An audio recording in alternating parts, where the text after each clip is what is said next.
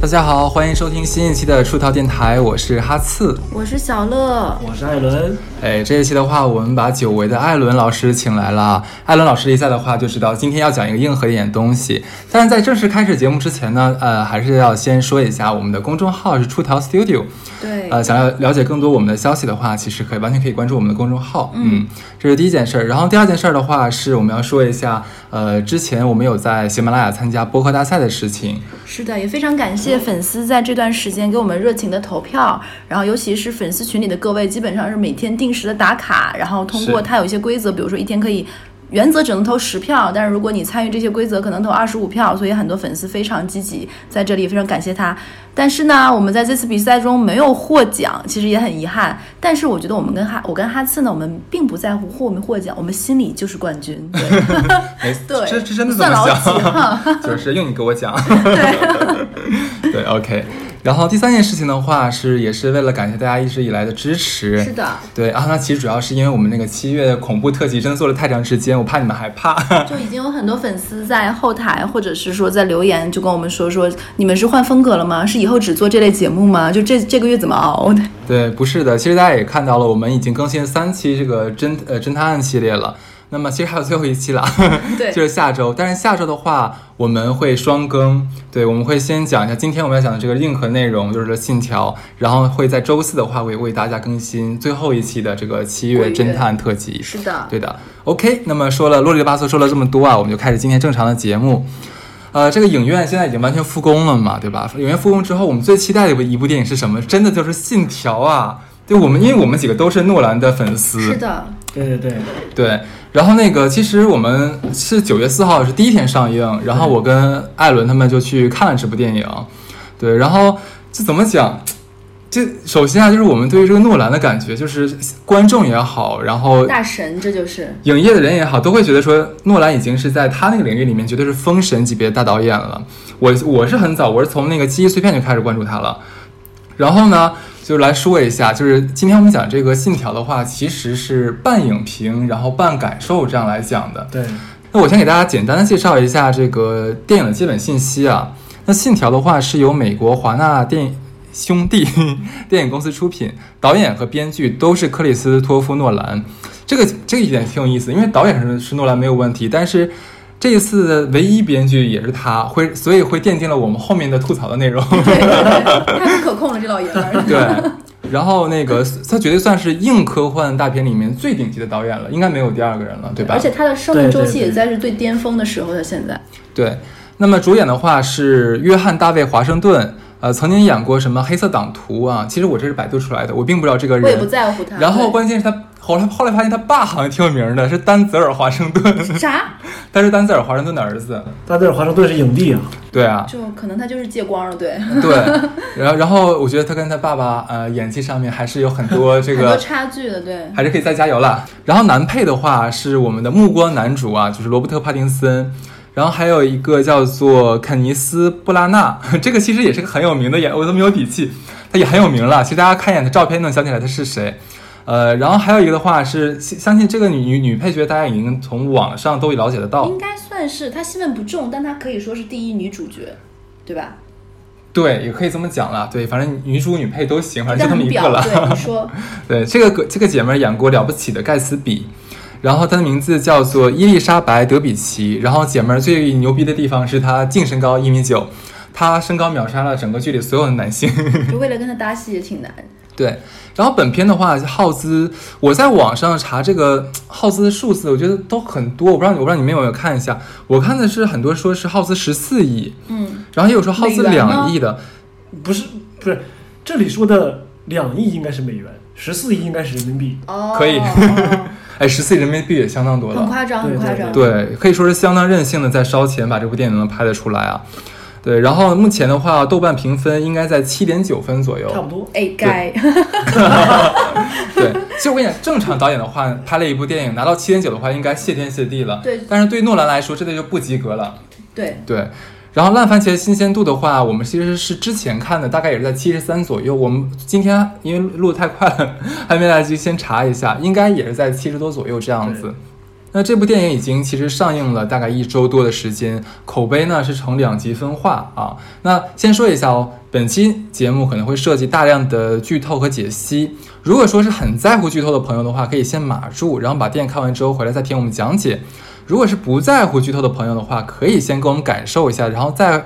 回去看，这样你们可能看得更明白、更透彻一些。但是我说句实话，这部电影的话，剧不剧透，对你们光看完全没有任何我刚才呃影也想响。说这句话，就是你就算知道，因为这个故事线非常的简单，不影响的。对，嗯你听吧，对，听完也看不懂。啊对，对，那所以的话就是怎么讲，大家自己来拿捏这一期的话是的是先听还是后听啊？那既然我们把艾伦请来了，然后这个这个剧情这么拗口复杂，我们先先通过艾伦老师的讲解，先知道一下这个片儿演的是个啥。嗯，艾伦老师，呃，这里呢，我就不再讲这个详细的这个情节或者细节啊，因为确实两个多小时电影呢太长了。对然后我在这里呢就简单说一下吧。简单来说，这部电影实际上就是一个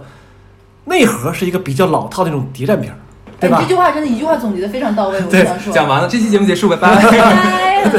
什么意思呢？就是谍战片儿一个经典套路就是邪恶的一方大反派，他要用各种手段达到自己的一个终极目的，这个终极目的基本上都是毁灭人类。嗯，我也不知道为什么反派都是这个目的。对，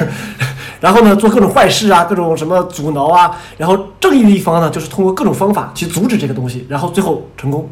好了，我这个情节讲完了，我靠，哥们儿，你这个太敷衍高了，度你知道总 吗？结，对，对吧？那就是它它的本质实际上是这样的，但是呢，就是就是从这个角度来讲，它并不是《信条》这个这部电影并没有免俗，像什么那个其他谍战片一样没有免俗，但是呢，《信条》在这里面前所未有的加入了这个时间逆转的这个概念，这是谍战片里从来没出现过的。对，但是这里我要提一下，就是是时间逆转，不是时间穿越。就是是人动还是时间动？你懂？就是你说吧，还是啊、就是呃，我们常规意义上理解的，比如说我回到过去啊呀、嗯这种意思就是我有一个时光机，像机器猫一样，对吧？嗯嗯然后呢，呃，我进入时光机，然后从另外一，比如一年之前出来，这是对，时间跳跃，或者是说呃时间穿越，嗯嗯，但是时间逆转不一样。就是等于说是像我倒着走了，所有的行为全是倒着来的。你想倒回带到一年前，你必须再在一个倒倒这个时间里走一年才行。就等于我怎么走过来的这一年，我怎么倒着回去？对，对这里要讲一下那个东西吗？怎么让他回去的东西？这个不用，后面会会说的，就是对实际上你想回到四十年前，你就要需要花八十年，哦，对对对，对吧？是的，是的所，以逆流和穿越是不是一个概念？嗯，对，这个概念其我觉实得是核心它是这个了。梗非常新，对对对，因为时间穿越大家看过很多电影，对嗯对吧？对这个实际上是没有 过的。哥，你讲完了这个是吗？ 对，讲完了。 我有点想骂人，你 知道吗？我哎气死我了！有点缺氧，真的，你比诺兰还烦人，真的。对，你怎么就你是作为作为诺兰粉儿的话，你怎么这个跟这部剧一样，你开始开始开始忽嗯他可是忽悠憋了我两个小吗时呢，真的。你你怎么这么快？两分钟？哎呦我天，气死我了，真的是。这个要不然，要不然我们我们大概 再大概再撸一丰下富一下，丰富一下那啊。我说一下啊，这个片子讲的是什么呢？我觉得谍谍战片，刚才他说了创新的地方，我讲一下谍战片不能免俗的地方。谍战片不能免俗的，一定要有个美女，这是谍战片一定要去。哦对对你说对国产的谍零零战，七啊对国产的谍战片一定要有个美艳的女特务，然后有两副面孔，对不对？然后很很很傲娇。外国的谍战片一定要配零零七旁边要配邦女郎，对不对？对这个也不能免俗。但他的创新是他配了个一米九 的，对不对？我这里我要说一下，他这个一米九是有是有需求的，为什么？因为在电影里有一个细节，女主被绑在双手反绑在车后座后座门，她必须用脚去够那个前面的按钮，一去米开七车这么门高。哦，对， 就是他那二十厘米身高长是为了啥？就为了这个剧情的。就是这么几秒的剧情，这样才合理。对，诺兰是个细节控，我的天我呐！现在就特别想百度一下诺兰是什么星座，你知道 吗？就是这个人就是很烦人。这样我们大概大概简单讲一下这个剧情啊。刚才 艾文老师就想糊弄你们一下， 呃，是这样子啊，就是等于说，呃，男主角呢，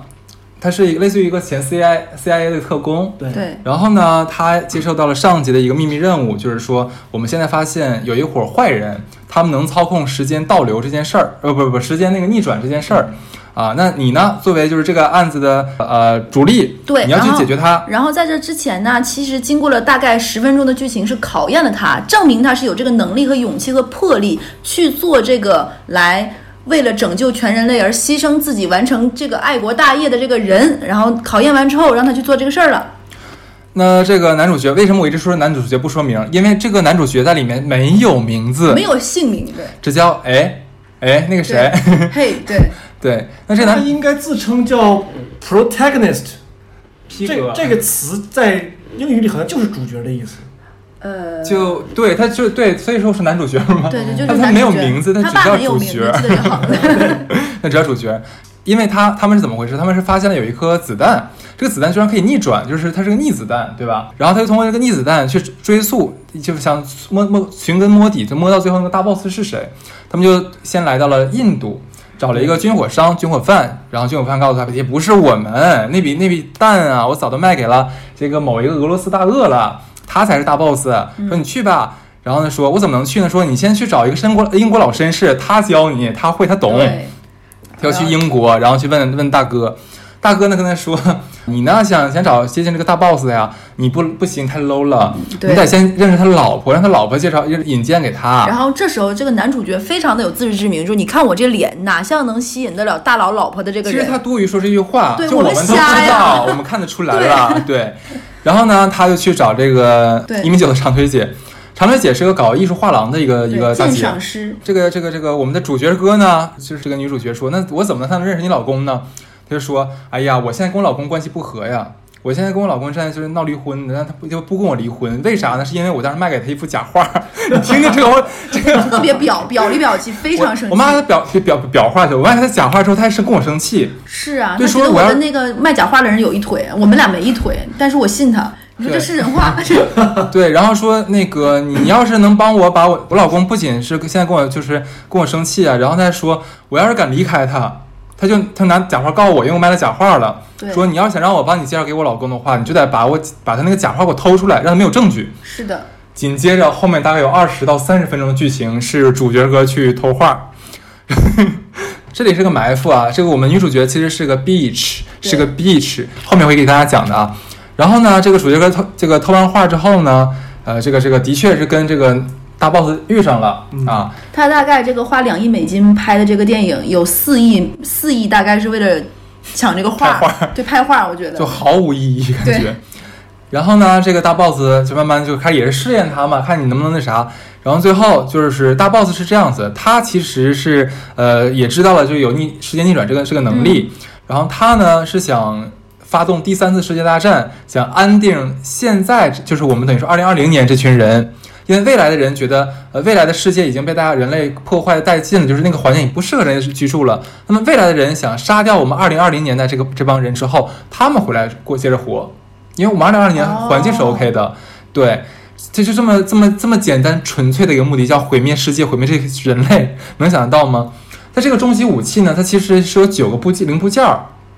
因为在未来的那个科学家设计这个弹药的时候，也怕这个弹药这个这武器会落落入坏人手中，就是会乱用嘛，所以他特意拆成九份，然后放在了不同的，其实就现在我们几个核呃有核核的核何大国， 核大国，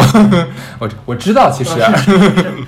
相信这不凸显艾伦老师来的重要性吗？是给他点是是戏份。对，然后那个我们的大 boss 呢，其实已经集齐八个了，嗯，就差第九个了，就让我们这个男主角去去抢过来这。个戏份似突然觉得跟灭霸似曾相识时， 是有点像的，是有点像的，都是套路嘛，都是对套路。对，然后最终呢，那个我们那个男主角抢到了，然后但是呢，他也是积极的，就几个人他的小 team 嘛，也是也时间倒推回去，然后阻止了这场大战的这个这个发生，然后全剧终， 对对，讲的大概就是这么个故事吧。对对，然后其实里这个里面呢，我们作为看这个艾像艾伦片儿，就艾看这个诺兰片儿啊，就最大的一点，我们是特别想看里面的一些物理学尖端的概念和一些最尖端的科学。这部片的话，其实最吸引我们的就是时间倒流，呃，但是这个时间就逆转的话。其实里面会有很多有意思的东西，对它里面说什么熵增、熵减、熵减引起了时间倒流之类的事情。是的包括我们当时他看的时候，说我其实我不知道熵是什么意思，我说我我是文科生，对，然后就后面还有很多概念，然后让艾伦给我们普及一下。也不能叫普及吧，反正我就是根据我个人在这个就是看这个电影过程中看到的一些这个自己注意到的一些细节吧，或者是一些概念，我来说一下。首先呢，就是非常感谢诺兰这个人，就是经过这个电影，可能更多的人知道什么是伤，这个字儿怎么写，可能都很多人都不知道，对吧？就是伤这个东西呢，实际上是呃，英文叫 entropy，它实际上是热力学的一个物理的一个一个概念。热力学定律呢，一共有四条，从零到三，我也不知道怎么命名， 因为牛顿是三定律是一二三，它四定律是从零到三，零是什么呀？零是定义了温度这个物理量，他在找一呀、 我们这里铺了个梗。原来是这样的啊。对啊，就是知识不够，就靠插科打诨来凑。 好吧，好吧，呃，是热力学第零定律，实际上就定义了温度这个物理量哦，啊，因为它是热力学嘛，它和和温度有关。第一定律就是指指出了内能这个物理量的存在，比如说热水，它的内能就要比冷水要高，这是比较简单的一一个理解啊。然后就是刚才我说到的这个热力学第二定律，就是熵的概念。然后第三定律就是不能通过透过有限过程使系统冷却到零零度，知道吧你每每每个都都认识，但是加在一起根本不知道什么意思。 我就说这第二个头疼。这个热力学第二定律就是熵这个概念。熵是什么呢？熵是一个描述混乱程度的物理量。比如我现在看你的房间，哎呀，这个熵比较高啊，啊就是意思就是比较乱，哦， 这是个形容词儿，哦，对吧？就是熵是一个描述混乱程度的概念。那么熵高就是乱，熵低就是整齐。嗯，哦，难怪有高智商。这一块你们聊吧。所以就是人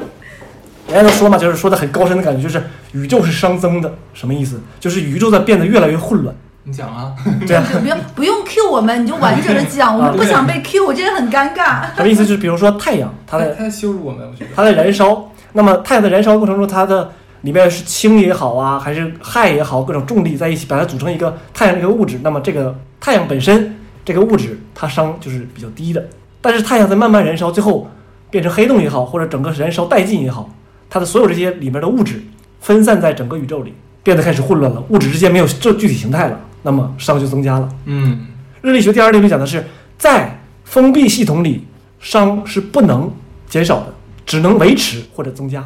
嗯，这是概念。意思就是说，举个例子，比如说你的冰箱，嗯你跟我说不可能啊，冰箱里东西都是很整齐的嘛，然后温度也在一直降低嘛，对吧？但是它不是封闭系统，因为你在外面接了电，如果你把电去掉，哦把冰箱整个封闭起来的话，它里面的东西会慢慢腐烂，变坏。这讲的就是一个封闭概念。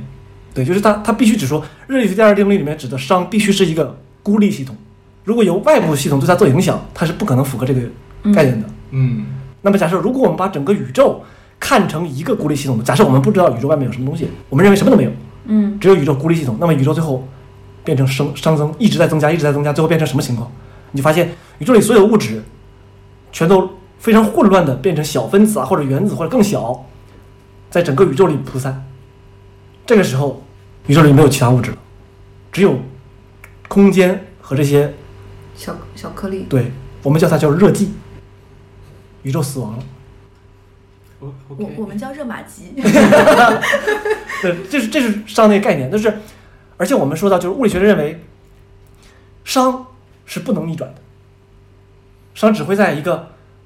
平稳或者增加的状态，它不能逆转。那但作为科幻片儿、呃科幻谍战片儿，诺兰就在这里面引入了一个前提假设：如果我们假设熵可以用各种方法、某种方法让它逆转的话，会是怎么样？这就是这个片子能拍出来的基础。哦， 所以说它违背了热力学这个定律，对吗？对，这个商的这个电影的基本原理就是，它设了一个前提，前提就是未来的人想出了一个办法逆转商哦，行，啊，这是好嘞，说的这是第第一个啊，然后就是第二个，就是因为刚才我们提到的这个商逆转的概念啊，所以你在看这个电影的时候，你就发现这个电影它的时间线是混乱的，非常混乱。非常。就是对，我不知道你们在看的时候发现没有，我觉得这个片儿的伤特别一直在增加。对，看完之后觉得很烧伤，你知道吗？ 而且你知道，很多人看完这个电影就会画各种时间轴，你知道吗？对对对各种版本都我他妈要疯有。了，啊真的比对他，们上海地铁图他们都乱。你当时高考的时候这么努 力啊，现在看个电影这么能耐，真是。就是在这个电影里，我们在电看电影时间这个时间流逝的时候，后面发生的情节是有可能是在前面铺梗了，对，比如说我举个例子，就是呃，我们在电影结尾看到红蓝两支部队去袭击那个爆炸点的时候，嗯，实际上这个时间点，它的时间和电影开头歌剧院袭击是同一天，你是啊怎么、对对对嗯，你是对怎么看出来的呢？就是我就是当时我想象他他回到那个时间，就是这个两个时间点，实际上是那个大 boss 大反派有他的他在哪个点，嗯，所以定出来的。哦，然后中间可能时间上也会有一些交叉重叠什么的。然后如果你仔细研究，会发现，在某一个时间段上，这个世界里可能有同时有四个主角。认可了诺兰在电影里所提到的这个上逆的这么一个概念的话，是可能的，不只是四个，可能十个、五十个都是有可能。哎，这就跟一般我们说，就比如说时间穿越是不一样的。就是时间穿越的话，基本上在你穿越回去，你跟你原来那个人，你们是不可以遇到的。对对对对，这里也是说不可以遇到，但是就是他可能遇到所谓的遇到是那种分子级别的那种接触，嗯因因为这类游戏节目就是主角在跟自己打， 嗯，对吧？但是对对对对另外一个自己实际穿的是全身一套的那种那种，盔甲之束类缚的，住自己对的。对对，戴着面具啊，然后那种呼吸机什么的都有，就就是肢体哦必须对肉碰肉。对对，可能是这个意思。 这一刻俗了。就在打的时候，我们我们看情节里看到的就是尼尔和一个黑衣人打，嗯就是我们的男二，嗯然后就是目光男主，对，然后男主呢和一个黑衣人打，这四个人里面三个是男主，对对对对，只有尼尔不是。对，然后我说为什么四个呢？在这个时候，这个世界的某一个地方，已经把这个事事件经历完的男主创立了信条组织之后，他正在往回走，哦要回到整个世界之前去创立信条组织，去安排之前的一些伏笔。所以我说这个时间，这个世界上有四个男主，嗯，这男的挺累的，你知道吗？这辈子对不用干别的事儿。对吧？是这个意思。然后就是，实际上这个时间线混乱的这个这个事情呢，然后包包括这个商在逆转的这个过程，我之前之前在刘慈欣的一部短篇小说里看过，有类似但不是不是完全一致，叫坍缩。嗯嗯嗯什么意思？简单说一句，就是我们都知道宇宙里面的物质，我们认为现在宇宙的概念就是相当于认为 宇宙是有限但无边的。嗯那么之既然它有限，那么宇宙里的物质总量就是有限的。那么我们现在观察到整个宇宙在膨胀中，那么有没有可能在某一天，因为整个宇宙里那物质的引力，导致这个宇宙从膨胀到一个点之后，到了极限，它就开始收缩。收缩的时候开始时间逆转，对，收缩的时候，时间就会逆转，因为在我们认知里，时间是一个，在我们默认的认知里，时间是一个物理常量，对它会一直一直往前走。它有一个方向性，不受任何往前影响。嗯但实际上，在宇宙里，物质、能量、时间是互相都是有关系的。对，如果整个宇宙在坍缩的话，那么物质、能量和时间都会往回走，嗯就等于体积由大变小，那么时间应该由长变短，也不是变短吧，就是就倒着来嘛，就是对对，往回倒着走来，嗯倒着来，是这个意思。商逆是一个道理。对，所以就是，呃，当然里面说的更多其他事，比如说，呃，正世界刚才提到正世界和逆世界的互相干扰，嗯对吧？再一个就是，比如说他们新增那个什么所谓的时间前行战术，这哎个我概念可以这个我当讲然一没下听明白是什么意思。什么叫前行战术？前行战术指的就是我们简单来讲，说就很高大上，实际就是两翼夹击。你再再说的低低端一点呗。就是比如说，说人话好 吗？两支部队在对抗的时候，你可以让自己的部队左右两侧分开，嗯然后从两侧夹击敌人，嗯，这就是所谓的前行，像钳子一样嘛，嗯前行战术。那么实践上的前行战术是什么意思？就是我在正时间的时候攻击你，同时我在另一侧逆时间的时候也攻击你，在这两个时间时间里面一起夹击你，哦这就是他诺兰所创立的叫时间前行战术。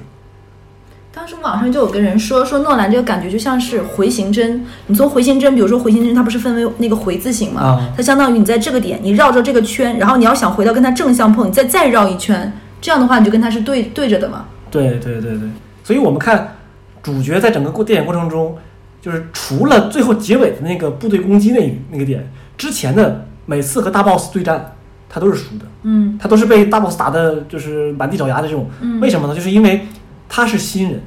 他刚刚理解了这个所谓的时间逆流概念，但是大 boss 在过去的那么多年里一直在处心积虑的在做自己的阴谋，所以他非常理解时间前行战术，使用时间前行战术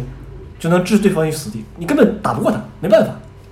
我懂你的意思，就是因为从未来来的那群人，永远是知道更多的东对西。他知道未来是怎么发生的，这等于说他你干什么他都知道，那当然他你就没有所谓的什么战术或者阴谋可言了，他都知道。那如果按这个逻辑来说，那只能够去未来夹击的那个人就永远是赢的。对，但如果你也使用直线前行战术的话，就不一定了，看谁钱的多。哦，对对吧？对，然后再一个，我说这个就是刚才提到了这个诺兰在这个电影里提到的这个商逆转的事情啊，就是呃网上有很多影评嘛，就是很多人也提出所谓的这个电影里面 bug 嗯，啊，挑 bug，我觉得这个也是对的。对于科幻片来讲，挑 bug 也是一个解析的一个过程啊，但是很嗨，对，但是有些我觉得就是鸡蛋里挑骨头了，比如说有些 我看过影评就是说，伤是不能逆转的，我说这是废话，谁都知道伤不能逆转，那这那为什么叫科幻呢？假设一个概对念嘛，就是假设一个概念，然后在这个概念之下，去我们要拍的，合理，嗯，对吧？如果都在这个概念之下不合理，自己想办法瞎编的话，那实际上就是我们叫玄幻也好，是修仙那个叫对，那帮人对应该是不看柯南的，你知道吗？ 所以就是就是我看科幻片的概念就是，你可以假设，你可以推翻现有的物理概念，这都没问题，但是你要自洽， 完整的嗯是它是一个，对吧？你要合理之后让我觉得，哦，对，如果是这样的话，那么后面这些都是合理的，也必然是会是会是这样，那我觉得啊、没问题，也能接受，嗯对啊吧？？就比如说电影里面的一些细节，就是说，子弹，逆世界子弹是从枪弹孔里回到枪里的，嗯，对吧？这是一个。再一个呢，就是那个细节，就是水坑里面先有波纹，然后脚才落进去，对，嗯，对吧？再一个就是车子燃烧，因为熵的逆转，所以热力学也逆转，所以就是车子燃烧会把主角在车子车里冻死，对，正常应该是很热嘛热，但是烧死嗯很冷，冻死，对吧？但也就是因为这个，主角才获救。如果烧的话，估计没到没法救。嗯，对吧？但是我我看就是他诺兰在这部片子里并没有完全构建一个逆世界。举个例子，就是主角在车子翻倒之后被困在车里，然后被反派点火烧死。那火焰如果是逆世界的话，应该是从很大大，对对对到很变中变小，最后消失。对是的，但实际上你看电影里是这样的，对对对对，对吧？也是我们正世界的情况这是也个烧起来 bug 的，对吧？实际上这个这方面的 bug 是非常很多的，对，就这些小细节都是这样。但是你又想，他也没办法，因为没有办法能够这么完整的对，如果你全逆的话，这个就咋拍呢？对吧？不自洽了，发现了吗？是不是桑蛮？这完全就是诺兰粉在给自己找借口，你知道吗？我们已经憋得够呛了，真的。对，然后我们之前看的那个可笑的细节是，在密世界里人们怎么上厕所 啊，是屎从坑里回吗？对吧？厕所没有看在逆世界的人不吃东西的吗？ 全在吐是吗？对，对，然后最后一个点呢，就是这个点，我说实话，我自己理解也不是很深刻啊，但是电影里一边提一直提到一个观点，就是那个南尔尼尔说的，对，对吧？他一直说的就是发生的已经发生了，就这句话实际上怎么理解？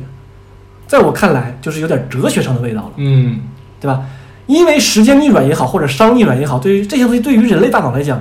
它非常反直觉。你的直觉时间是不可能逆转的，对是，的，所以你做事情的时候也是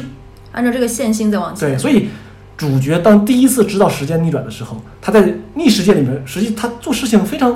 就是别扭，对对别扭，因为他他大脑不是这样设计的，人不是这样设计的大脑，对吧？所以这些东西是非常反直觉的。比如说我们说的大名鼎鼎的这个量子力学，它里面的那些概念，很多概念都是非常反人类的、反直觉的。比如说一个粒子可以同时在 A 点和 B 点，你认为这是不可能的？什么东西是同时在 A 和 B？小学数学题啊，就是 A 点 B 点两个人中间一只狗来回哦跑啊，进水这里管说的是 A 点 B 点是一个人，同时在一个点，为什么？双胞胎， 那么还是两个吧，言一言月吧。 我我是一个双胞胎， 那就是 A 点有你，同时 B 点也有你，就是说这个同时你在 A 和 B，行，你在 A 和 B 的并不是实际存在，只是一个概率，那也行，对吧？就是这个东西你觉得不可能嘛，这这反直觉嘛，对吧？但事实上就是这样的，哎这有验证过吗？这咋有实验证验有验证过，哦，天哪，这要怎么做实验验证呢？就是具体是怎么做的我忘了，但是事实上是真验证过，因为如果没法验证的话，那量子力学只是哎个理论啊。这个就有点像诺兰的上一部电影，他说验证的这个事情，你不觉得吗？在五维空间里，就有可能你同时出现在两个点嘛？对，因为五维空间里时间是一个轴，对，嗯，你是可以来回走的。所以说你可以这个人同时出现在两个时间里，行，对，然两个后地点里。就是就是我刚刚说的就是反直觉，时间物理学里很多东西都是反直觉的。然后再说回这个这个发生的已经发生这个事情啊，就是说米尔第一次在电影里跟主角说这个事情呢，我就注意到一个小细节，主角马上反问尼尔说：“那么有没有 free will？” 自由意志。对，所以我看到这儿的时候啊，我觉得诺兰他可能还是个哲学家。你得把这个讲清楚这一块儿。这儿很有 QQ 说说的感觉。对，就是实际上哲学里有有一个有一个分支也好，或者有一个部门部分也好，就是在探讨这个 free will 自由意志和和宿命论的区别，嗯对吧？我这个结合电影来说一下，就是一个比较细节的地方。观众第一次接触逆转，就是接触那个十逆转门的时候，嗯诺兰通过演员告诉大家说，如果你在红房子里，中间隔一个玻璃嘛，你可以看到对方的蓝房子，然后那边是门嘛。如果你在红房子里想要进入那个门的时候，进入不能随时进，不是想进就进，你必须看到对面蓝房子自己在向门走的时候，你才能往那边走。嗯他进去的同时，你才能进去。嗯，嗯，一脸迷惑，我忘了这块儿了已经。 是这是个细节是有的，就确是实那有个女的讲给他怎么通过那个门的时候，对，告诉你进入那个门的时候，必须对面看到你自己进去的时候，你才能一起进去。行，为什么呢？因为那个门是旋转的嘛，你必须有进才有出。哦，你没看到一个门只有进不能出的吧？如果你这边进去，那边没出来，那么你去哪儿了？所以这里说到的是，你要通过旋转门去逆转时间的话，不能随时进，不能随意进，想进就进，必须对面有自己的时候，你才能一起进去。有进才有出嘛，对吧？那这是这时候我就涉及到一个一个观念了，就是如果有人违反了这个原则怎么办？消失了吗？他就我就是要进，我就是看对方没有的时候，没有自己的时候，我硬要进。对啊，实际上，宇宙或者冥冥之中或者物理学定义会告诉你，你进不去。你想尽任何办法，我觉得你都进不去，会有各种意外、各种原因、各种其他事情导致你进不去。我这边我这边来用言简意赅的语言解释一下啊， 我觉得加拿大应该已经听懵了。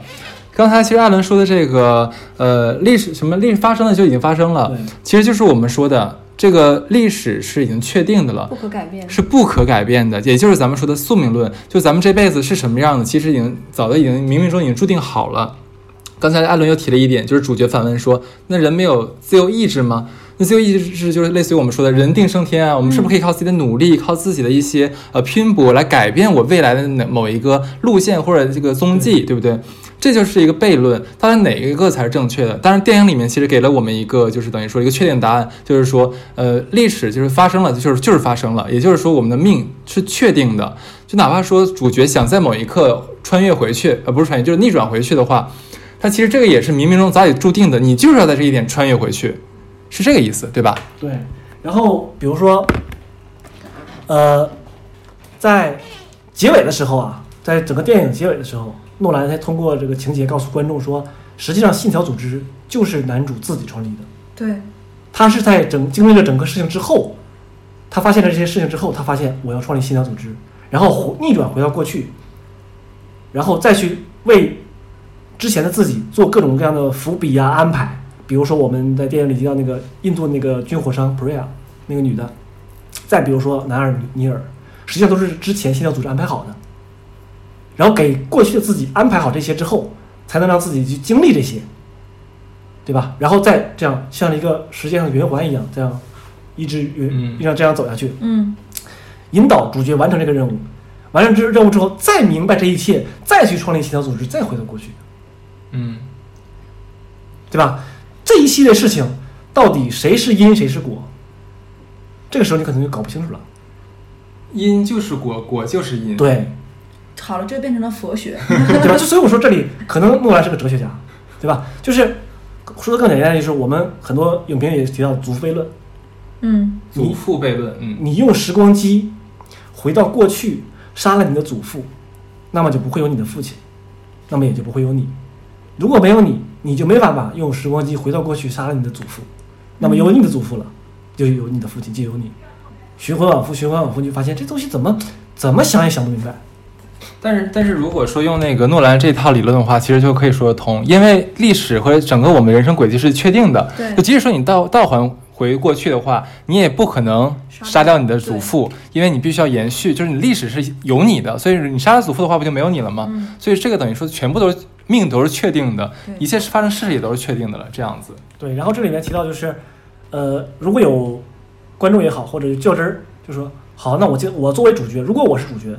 我在这个事情完之后，我就不去创立洗脑组织，我爱干嘛干嘛，我就不做这个事情，结果会怎么样？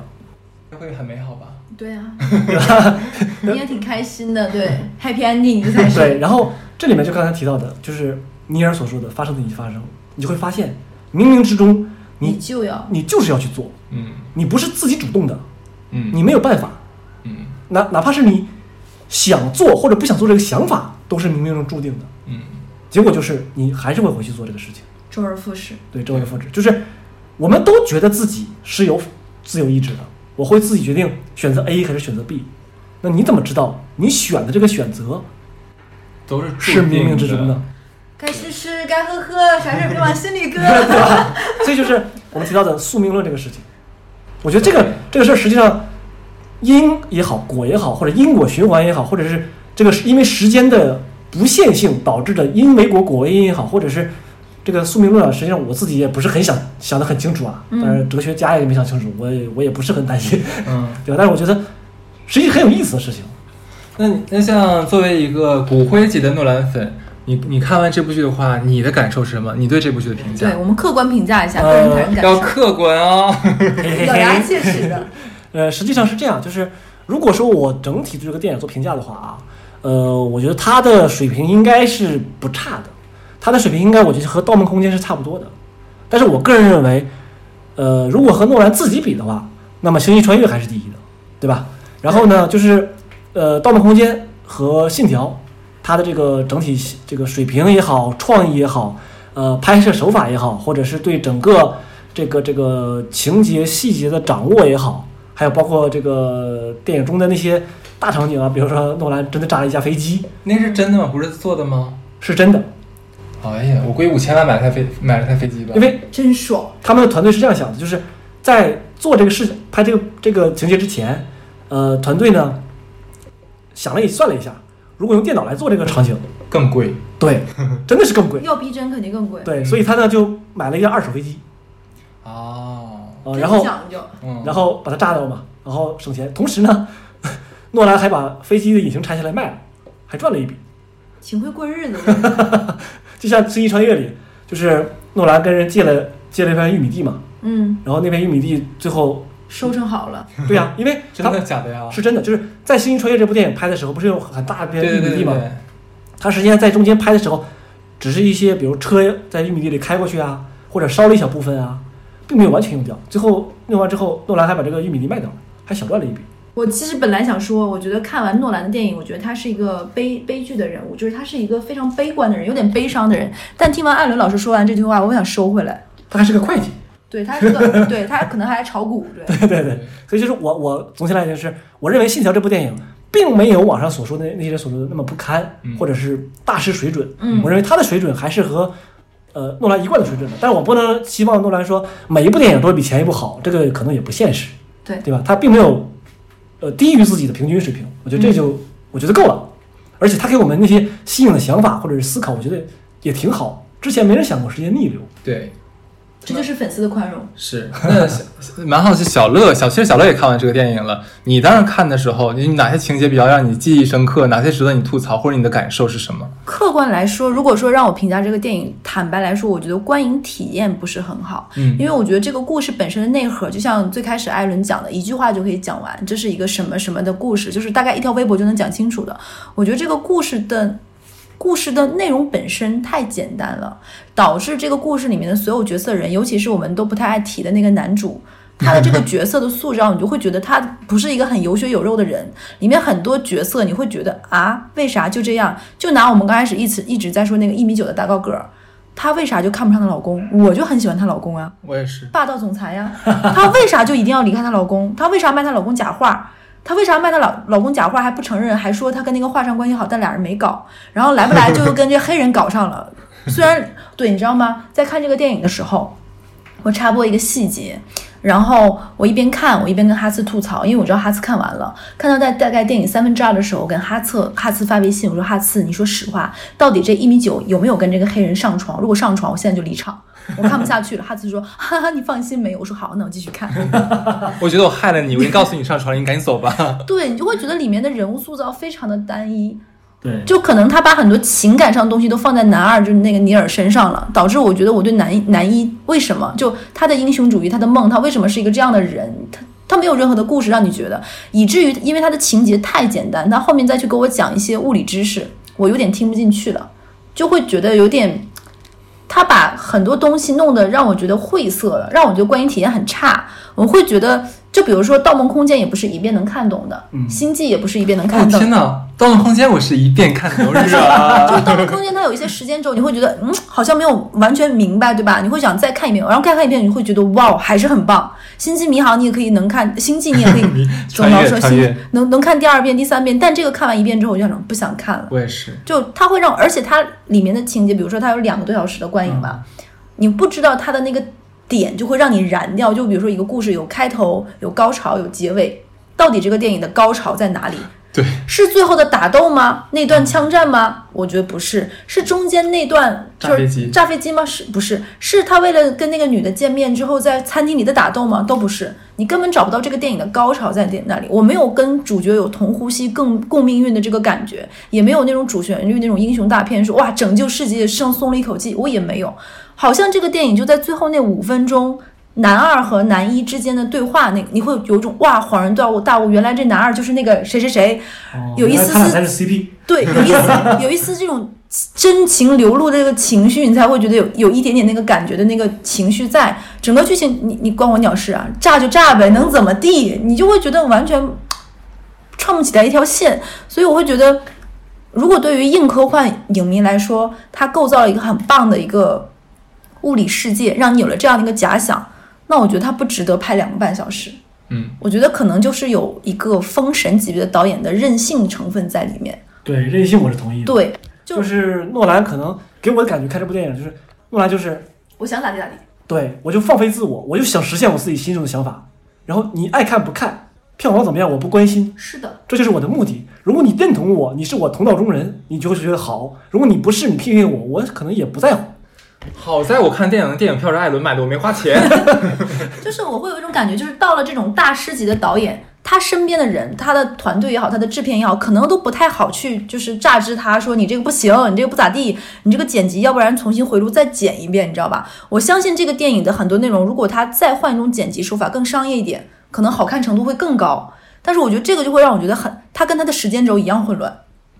我想问一下，就是其实我们也听得出来，小乐其实对里面的那个爱情戏，很想吐槽，对，对，因为当时我是跟艾伦和皮子，皮子是艾伦的对象嘛， 然后看看完之后，啊呃，皮子问我说：“哎，这是一部爱情片吧？” 我说：“对啊，没错，我也是看的是爱情片而这且个是剧很不情。入流的那种，”对，是，你能不能给大家讲？你说这里实际上我可能要就是说一下我对硬核科幻的理解。嗯，实际上从刘慈欣也好，嗯，或者是之前的那些硬科幻大师也好，或者到诺兰也好，你就会发现，在他们的作品里，爱情从来都不是主流，哎，你们有感情从来都不是。你有没嗯有看过诺兰很早很早就是刚成名的一部电影？他讲的是一个小偷的，我忘了名字了，后面我可以补一下。嗯，我觉得爱情可以不是这个电影的主流，但如果爱情存在一个电影里面，它很做的很很重要是推波助澜的嗯，包括情感为什么这么做，有有就是所谓的因和果嘛。但我觉得这个电影里面的情感互动还不如没有，它他们推动可不能了剧情。这些人这些大师可能理解不了那么深刻的爱情。对，就比如说最近大家网友都在吐槽，就是那个许许许鞍华，他不是拍了那个《地狱第一炉香》嘛，就是那个张爱玲的那个小说，就有人说，就是像许鞍华这种自律要强，把爱情不放在身边的这种人，他是不理解张爱玲这种人的，就可能就嗯像诺兰，他是不理解啥是爱情的。对他可能只理解这个宇宙、这个世界，然后呃，客观是什么样存在的，他理解不了内心的这种深刻的感情也好，所以他拍不了爱情戏，或者他的爱情戏或者感情戏总让你觉得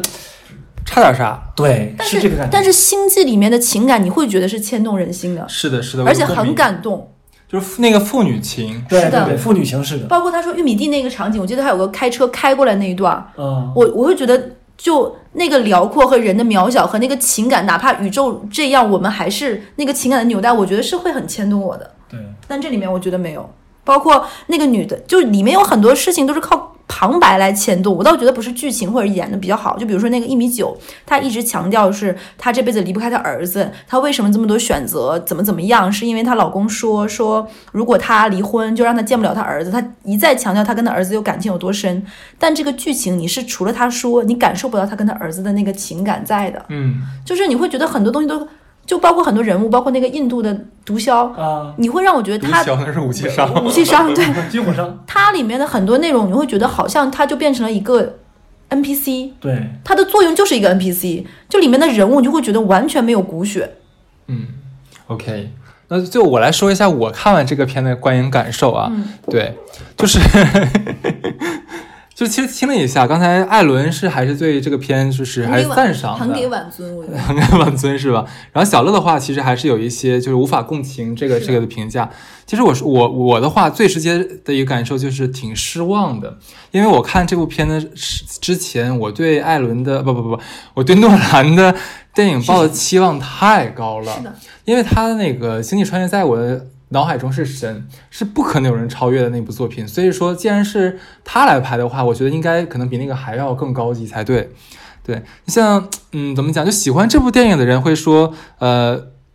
呃，不喜欢看这部电影的人，一定是因为这个这个太难懂了，你们自己看不明白，所以说不好看。但这就是牛逼的地方。但其实我不这么认为，我觉得一部好的烧脑剧，它应该是呃观呃影过程中有能力吸引观众的好奇心和注意力。就像小乐讲说，那里面的人是不是有血有肉，你是不是能牵动我、吸引我看下去，有共情的感真觉啊的。好看，我可能看不懂，我也愿意看。对，就对对对，我也想说，就即便是我看完了，就有些桥段或者有些人说的话我没有看懂，嗯但是我通过像看解析啊、二刷、三刷，我能看明白，然后把它串联起来，大呼一声，我操，真牛逼啊！是哎，这个就是我看第一遍看那个那个呃《星际穿越》的时候的一个一个感受，就是第一遍其实我完全没有看懂，嗯我当时觉得我没有觉得差，但是我能全部看完，只是我觉得里面有些概念我我没有没有太理解。二刷的时候的话是艾伦在我旁边一全程做讲解， 对，然后我把我之前所有没有懂的地方全讲明白了，哎，我也发现所有的逻辑都是可以打通的，嗯，就是逻辑上没有硬伤，然后逻辑、科幻、想象就能够完美的三位一体融合为一， 嗯，就呈现给大家是非常了不起的世界观的高度还有故事。但是我们在看《信条》的时候就，怎么讲？就我在电影院已经坐立难安了。我看到三分之一的时候，我基本上我就有点想离场，但那个票是他买的，我又不太好意思。加一对我就逼着自己看到最后，这心情是非常非常闹心，就是我就很闹心，你知道吗？嗯就是很很烦。所以这部电影，其实我跟小乐一样，这部电影的观影体验感真的是非常非常的差，就感觉这个片儿拍得特别特别着急，就没有什么，就好像还没有铺垫好，就直接开始打斗了。然后你想，我们刚才像艾伦也讲了那么多那么多非常复杂的那个什么物理学定律啊呀、然后这个导演自自创的一套就是个理论科学家的体系啊，等等等等，那些东西都是我们真人没有经历过，甚至没有听过，就甚至我们连想象我都不知道怎么去想象它，没有概念嘛，对吧？但是导演就是拼命的去压缩这个进程，就是一股脑儿全抛出去。而且像刚才小乐讲一点特别重要的是，这部电影所有的铺垫线索基本上都是靠对话完成的，这就是让所有的铺垫做得非常非常潦草。对就就我后来也看了很多呃影评和解析嘛，那基本上啊，所有的 UP 主在说的最多就是几句话，大大概是这样子的高高高频词汇，就是这个电影没有交代，这个地方没有交代清楚，主角的某句话可能是在做交代，这个电影好像没说，哎，这个是我猜的啊，就就大家能明白这种感受吗？就就所有的，哪怕连 UP 主在解析的时候，我们也想也想从这个剧情里面能找到一些线索，把所有的剧情和逻辑打通，嗯但是没有。是的，很多地方我们打不通，完全要靠自己去脑补。可是因为官方没有告诉我们你们脑补得对不对，所以这就让我很多东西地方，像刚啊刚才艾伦讲的，有些地方是不自洽的。怎么讲？就是就像我们在看那个《盗梦空间》的时候，基本上所有的人物。出场顺序对我们都是连贯的，是的每个人我出来我是为什么？我我在这部剧里面，在这次任务中我要干什么？他的角色啊我负责什么是什么。但是在信条里面，冷不丁等出来个人，你是谁？你跟主角啥关系？你要干嘛？对没有交代清楚。就尤其最后后半场的时候，有一有好个几个哥们军儿人，有军队军人说，那个军人是海扁侠，你们看出来了吗？没啊是海扁侠的男主角，没看出来吧？大胡子那个没看出来没有海扁王，然后他出来灯灯出来了，然后就要救什么那个女女大长腿怎么着，然后我寻思这是谁呀、其实好像也没说什么说说什么什么小队的，我说小队是啥呀？啊对呀、啊什么都没说。对，就是所以就感觉说这里很多人的出现就是莫名其妙。嗯，他可能感自己受不好呀。他自己也知道，可就能有是些这这内容啊不哈是斯很这时候讲稿子，我插一句，就我就想想说关于体验这件事情，就是有的电影你看不懂，就比如说我上大学的时候第一次看《穆赫兰道啊，》，我没有看懂，我也没有，但我会被这个电影的情绪，包括它里面的这种这种这种人物设置，包括它这个梦境和真实之间的这个交互，会让我觉得我会随着这个电影里面恐惧的地方恐惧，痛苦的时候痛苦，包括对这个结尾的期待，你会有这种感觉。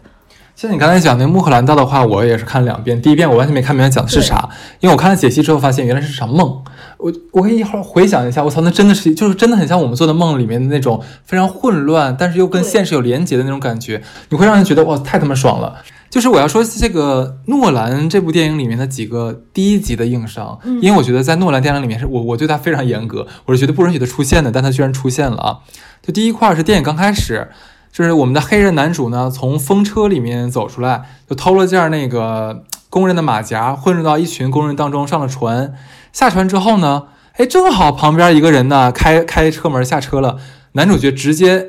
就他一下来嘛，他直他就直接上车把车开走了。我当时一脸问号，就那个司机开车门之后不知道关车门吗？然后你你刚刚离开那个你的车，你听不见后面有人上了你的车吗？就一眼没看就走了。大哥就直接偷了辆车就就开开开开进城了。然后开进城了之后呢，就去找那个研究所，在堂而皇之的在办公室区撬门，我就真的很无语。然后还有那个呃上级，他的上级交代给男主拯救世界任务的时候，给了他两条线索，一个是信条，就说你是信条组织的；一个是一个十指交叉的手势，说这个就是呃信条组织的手势。然后完了之后的话，这个片儿里面基本也就出现了一两次这个手势，然后还是就非常非常起不到任何推波助澜，对，就非常随意摆了一下就完事儿了。那我在想，我当时看就是你这上级交代给这个任务的时候，你像我们经常说，假如像什么那央视出新闻，字儿越少事儿越大。对我当时想，哎，是不是同理可证？那是不是我交代任务这个实验实验线索越少的话，说明这东西在后面起到的作嗯用越大呢？结果没有，只是起到了一个告知义务而已。对，我他妈，我他我看最后我都要疯掉了。那你那你何必搞这个故弄玄虚呢？就很不能理解。还有就像小罗刚才讲那个，里面有个印度大姐，就是那个军火商啊，我完全不知道它存在的意义是什么。这个就是一个很微弱的 NPC 的功能，但是这个功能的话，其实完全可以通过什么像目光男主啊，甚至其他任何一个，哪怕你说那个上级打个电话，我告诉你下一步干嘛都可以。你真的没有必要就是设立这么个安排角的色。对，然后另外前半还有那个前半程，我们刚才讲了，用特别特别长的时间来讲偷画。偷画的目的是为了让女主角带着男主角去认识她老公。就我真心不知道为什么就这么简单的剧情要铺垫个十几十分钟，就真的很没有必要。就就怎么讲，就你是不是可以处理的更好一点？是的，你可以要么你压缩时间，要不然的话，你可能用，假如说是呃，其他一种我们看起来更恰当的方式，听起来好像更符合逻辑的东我当西时。都生气了，你他妈要拯救世界，你这玩意儿偷画，你当回事儿吗？这不是？哎，对啊，就这个，你想这个电影的主线是拯救世界，是对啊避免第三次世界大战的发生。着急吗？然后呢，男主是为了女主的婚姻和抚养权问题，就不顾一切妄肆意妄为。就我真的很不能理解，就是中间这个电影中间，就是男的为了救女的和他儿子，就无数次就是怎么讲，就打乱任务进程，然后乱搞。没把咱们当命，就没想救咱 们。你知道我们艾伦花票钱也挺贵的，你知道吗？ 我看的可是 IMAX。可不咋的。这里我解释一下，就是呃，刚才哈茨说的几个点啊，一个点就是呃，我觉得呃，刚才他提到的偷画这个事儿，实际上我们仔细想，他真的不是为了偷画，因为那个存画的地方有旋转门，他要在那里遇到两个自己，啊，这就是宿命了。对吧？后面都是伏笔，如果他不在这儿遇到的话，这个就没法演嘛。就我的意思是说，完完全没有问题，但但是感觉就是说。这个铺梗，这个这个铺梗是是就感觉很没有必要，或者说你没有必要用这么大篇篇不高幅。级，我觉得。对，就是没有高级感哦。如果你在什么李李狗蛋儿、王二狗那个电影里面 的话，我完全可以，我觉得你非常高级，你能拍出这样的很厉 害。就很可是这是诺兰，不巧妙。对我为什么就是对诺兰有这样的一个一个高要求啊？啊，爱之深责之 切，哎对，你想回想一下艾伦，不不艾，没总想说艾伦，诺兰在二十多年前，他刚刚初出茅庐啊，就没有多少导演经验的时候，就拍了《记忆碎片》那么那么优秀的电影。你再看今天的他，德高望重，已经是封神了，对吧？然后出品方因为他之前的几部成功的作品，就是这次让他你随便烧钱，嗯嗯你愿意咋拍咋拍，我不管你，没有给你任何的拦截和阻碍。结果呢，电影拍成了这个样子，我真的觉得很不应该，也觉得很失望。就像艾伦觉得那个是在他正常水准里面，但是我恰恰觉得这大跌他的水准。是的，这《枪手关系讲》里面很多不应该的情节，或者说一些不高级的地方，可能对别的导演来说是高级的，但对他来说就是非常非常非常低级的东西。是不是因为我太对太严格了？嗯，对，就怎么？当然，当然，我必须要说啊，就是呃，有可能我刚我们刚才讲这东西是我我们我们自己的问题，对，当然也我们不排除，也有可能就是导演他拍的时候就是有问题，也有可能对，就是我们开放的胸胸怀嘛，就是封神这个东西还是人封人，对？吧？就是所以说，就是导演行业或者电影行业，它为什么会有导演、有编剧、有制片，其实是一个相互制衡的一个过程。就可能这个电影，就刚才我就我有在说，就是我觉得这个电影。好，可能它对于很多硬科幻影迷来说，它非常棒的一点就是诺兰，他既是导演又是编剧，他有一个完全肆意的创作空间。但也有一个问题就在于，他就可以肆意妄为，他没有去考虑这个故事的完整度，或者是商业度，或者是怎么样。这可能这可能也是封封神之后的快乐吧，就是我想咋地咋地，这才是我诺兰想呈现给大家真实的东西。这个片儿好像的确，诺兰说我是给他是拍给自己看 的，因为他想拍这个时间逆转的概念，其实已经酝酿了很多年了。然后在今年的话，可能这个不错的时间点就想推出来这样子。所以就是我刚才说的提到的，就是他拍给他自己的同道中人看的。你和他思维相像，那么你就会觉得非常好。对我额外的说这个电影以外的事情，你你知道吗？就是我感觉诺兰已经是在我的朋友圈里，我跟哈斯吐槽过，这简直 这个要好好讲哦。这简这简直是一场装逼大赏，你知道吗？我的朋友圈里大概有几号装逼犯为了这个电影打起来，比如说有人装逼说这个电影我看了一半我就看懂了，就是看了一我半儿怎么可能看得懂？另外一那不个可能另外一个朋友说，你他妈看一半看懂，诺兰看一半都未必看懂啊。然后另外一个人装逼说，你知道吗？我看到三分之二的时候，我就知道那个男的 Max 就是尼尔，你知道吗？另外一个人说，你咋知道的？我不知道呀。那好像最后一个几个是几个的呀画面里讲然后的，，然后还有人还有人装逼，就是说最开始就知道，反正就你也不知道这帮人是咋装逼能知道的，就简直说看懂这个电影比这个电影本身更重要。所以我的朋友圈里变成了很多人去装，我能看懂这个电影，我一遍就看懂了，这个时间轴是怎么回事儿。我觉得一遍看懂这个，我觉得全球都应该没有很多诺人吧。兰也没指望你一遍就看懂， 对对，诺兰电影好像本来就是你必须二刷的吧？对，可能就是它是它的它是一个它是 MGM 模式，就是我这电影我一一张票可能赚不回来这十四亿，我就是让你看两遍，哦他是这么算的， 也也是有可能啊，这东西。而且其实我后来看了很多采访嘛，就采访的是剧组人员，嗯，就是所有所有的主创的那个那个演员，对，你知道吗？所有演员，这所有那个主持人问了一个问题，我就问你们，你们要实话实说啊，你们自己看懂剧本了吗？所有所有演员说我没有看懂，就每次我演的时候，我都不知道我在演啥。 你觉得那一一米九够用看懂剧本儿，你就一米九只有嫉妒，你就是个大高个儿要你踹表门就。对了，你就是个婊子，对不对？ 你拎着铂金包，不想跟自己老公在一起，非要跟一个丑的那个男的在一起，你就得了，这是他的全部剧情。哎，我我每次你知道说事儿的时候，我就很生气，你知道吗？我给大家讲一下这个爱情的爱情片儿的这个剧情啊，这也配叫爱情？ 真的是，哎呦，侮辱。 对，这个女的呢，等于说是又高又美，然后呢对傍上了一个等于说是富可敌国的一个武器军火商，是的，然后她老公呢比她大个几十岁吧，但是非常非常疼爱她，对就是让她享受像女皇般的生活，因为好像说她自己剧里面也说那个说那个她老公是富可敌国，他们对举个例子啊，你像咱们就咱们咱们平时出去玩儿，说哎呀最近没什么钱，又想出国，那我们去趟新马泰、越南啊这种地方。她跟她老公去趟越越南玩儿，能花九 百万，大家就想象这是一个什么样的对财富级别，我 对，看她着就九生九百万气是有画在里面吧？不是就是单就是独就九百万是去吗？玩儿，对，你看，大家，我在做节目的时候，我也没看明白这一块儿。 对，就我，但我真想象不到去越南如何花九百万，我是想象不先到。买条船呗。对，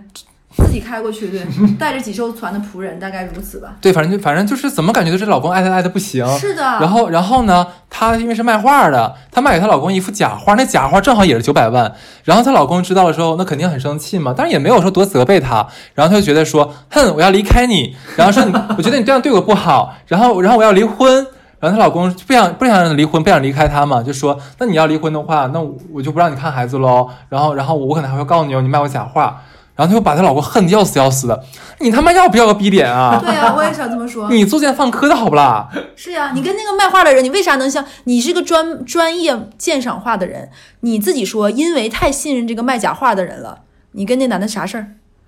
就这整个剧情，大概这女的已经瞎胡搞好几回了，真的是。对对对，就所以嘛，反正这个爱情这个桥段让我真的是非常狗血，非常恶心。哎，我觉得这个也大师水准，我跟你讲，不然怎么拍了这么恶心的一个一个爱情桥段？对，然后我们接着说回来，反正现在什么一米九呀，什么帕丁森的，包括主角说，其实我也不知道我在演什么啦。就每天我们上片场的时候，我先看一眼剧本，然后我觉得我好像看懂了吧，然后刚开机的时候立刻说等一下，那个导演这个剧情是不是要讲这个这个意思？ 就每一个就每次拍的时候都要确定一次，我是不是理解错了？你说有没有可能，就是因为这帮人没有吃透自己角色，除了尼尔那个角色，其他的人都没有什么情感，演起来都是死个钉的，可能就是这个原因，他不懂自己在演啥。哎，我跟你讲，像刚才他说的，我觉得很有道理。就是这个片儿，好像很多人在做影评的都反馈说，像刚才艾伦讲说，觉得《信条》跟《盗梦空间》可以划等号，大概是那个档次的。其实我觉得它不如《盗梦空间》有一个点是什么？《盗梦空间》里面所有的人物能让我们融入的进去，哦包括小李子跟那个呃那个那个他老婆那个爱情，对，哎，我们是很动容的。就他老婆从窗口跟他说，然后跳下去那一幕，我真的是已经心都揪在那里了。包括我到他两个现在为止孩子就一直没有转过来是的头，还有就是他那一直想回家那种被流放的那种心太情痛，苦了。我当时看的时候，我心都揪了，你知道吗？然后看这个片儿的时候，我觉得那个女女主角好像是个可怜的，呃，不是婊子，就是很可怜的人嘛。但是我觉得你就是很婊啊，你哪里也值得可怜。然后你男主角他是什么拯救扛起了拯救世界大旗，你没扛起来好吗？你没有看见，你是在为了什么抚养权什么的？对啊，就是而且就是整个里面所有的人物没有让我有代入感，对，是的，我没有办法跟他们的心境，跟着他们的就那种决心啊，牵动不了你的心。完全不行，我我嗯引起不了共鸣，这个让我太可怕的一点了。我觉得这个这是拍摄的失败的一一点，就是你融入不进去。我觉得我一直在场外， 场外的 PC 的感觉。就总之这个片儿，当然像艾伦刚才讲的，就是如果说你从单独从这个概念角度，还有拍摄手法的角度的话，我觉得这个片儿绝对很是震撼顶级的。嗯，你想，它的同一个画面里面，可能三组时间线同时并进，你这他妈咋拍的？我都我我真的也很想看一看，就拍摄现场是怎么回事儿，我太好奇了。嗯，从来没有过，这个是独一份儿的这个。然后包括这个，刚才艾伦说概念，这个概念也是二零二零年了，我们第一次有把这样的一个画面拍出来，这个概念拍出来，这个太了不起了。嗯这是这是我值得称道的一点。但是刚才讲的说里面的逻辑硬伤，里面的一些像刚才讲的是不完满的铺垫嗯啊、叙事啊、共情，包括说里面一些情节设置、故事故事设置，其实我觉得漏洞还是或者是非常硬伤多还是很多的。对，就总之这是一部让人又爱的人很爱，恨的人很恨的片儿。对那我们也要说，呃，最后给个建议，如果说大家呃想看这部电影的话，你先问自己几个问题：你是不是铁杆诺兰粉？然后你是不是硬科幻的拥趸？你是不是一个非常非常聪明的人？如果说你的回答是三个里面有两个再加一是问题 yes，吧你嗯，愿不愿意看完电影骂婊 子？如果你愿意的话，对，如果你能满足两项的话，那我建议你去看。是的如果说你只占了一项的话，我真的建议大家两个多小时你干点啥不好。 嗯，IMAX 还挺贵的，对，而且电影院的信号不是很好，想刷手机都很累，你知道吗？而且我跟你讲，你你尤其女孩子，你们不要想说你男朋友在你旁边会给你讲解，不可能。现在电影院的话是隔一个座的，你根本跟他聊不了 天儿，好对吗？对对，他也要硬着头皮看，他还得你知道吗？我在电影院里看到过那种自以为自己看懂男生跟女朋友一起看，然后女朋友看完电影看看他，其实女朋友已经无聊无聊到不行了，男朋友还有一种好看，对对对对，很沉重，还要在那里品咂摸，你知道吗？ 哎，不愧是诺兰， 然后我就他演的也很累，你知道吗？ 哎，我不知道你们是不是啊？我当时这部电影结束的时候，灯就是影院灯亮了嘛，我特意环顾四周，我看了一下所有人表情。你知道当时场上有多安静吗？就是鸦雀无大家声。都有点一言难尽的感觉。让对，那个感觉憋了一泼屎，然后就感觉这个屎又憋，真的憋回去了，然后就想该拉不拉呢，就这种感觉。我有一个闺蜜，她看完这个电影跟她男朋友吵架了，为什么呢？因为她跟她男朋友隔着坐嘛，她男朋友在那里看，没有搭理她，就一直在那里偷偷玩手机。然后她就砰砰，就每次电影有爆炸什么的就看两眼，然后她要装出哇好震撼。等电影结束的时候，她跟她问了她男朋友一句话，她男朋友立马裂开了。她问她男朋友有彩蛋吗？ 她男朋友说：“你 以为咱俩在看漫威吗？哎呦，反正对啊，今天其实我们我们这个影评做的也是嘻嘻哈 哈，有硬核的知识，我估计反正你们没听懂。 然后还有一些像我跟小乐讲的一些，就是我们的真正的感受啊是的，也很良心的建议大家，就是看和不看，真的要好好想一想，这个电影票挺贵的，莫不如在家下个盗版片看一 看。实话，对，那基本大概就这个样子好啦，的自己决定吧。嗯，那这一期到这儿，好，我们再次感谢嘉伦的参参加，好，谢谢大家，拜拜拜拜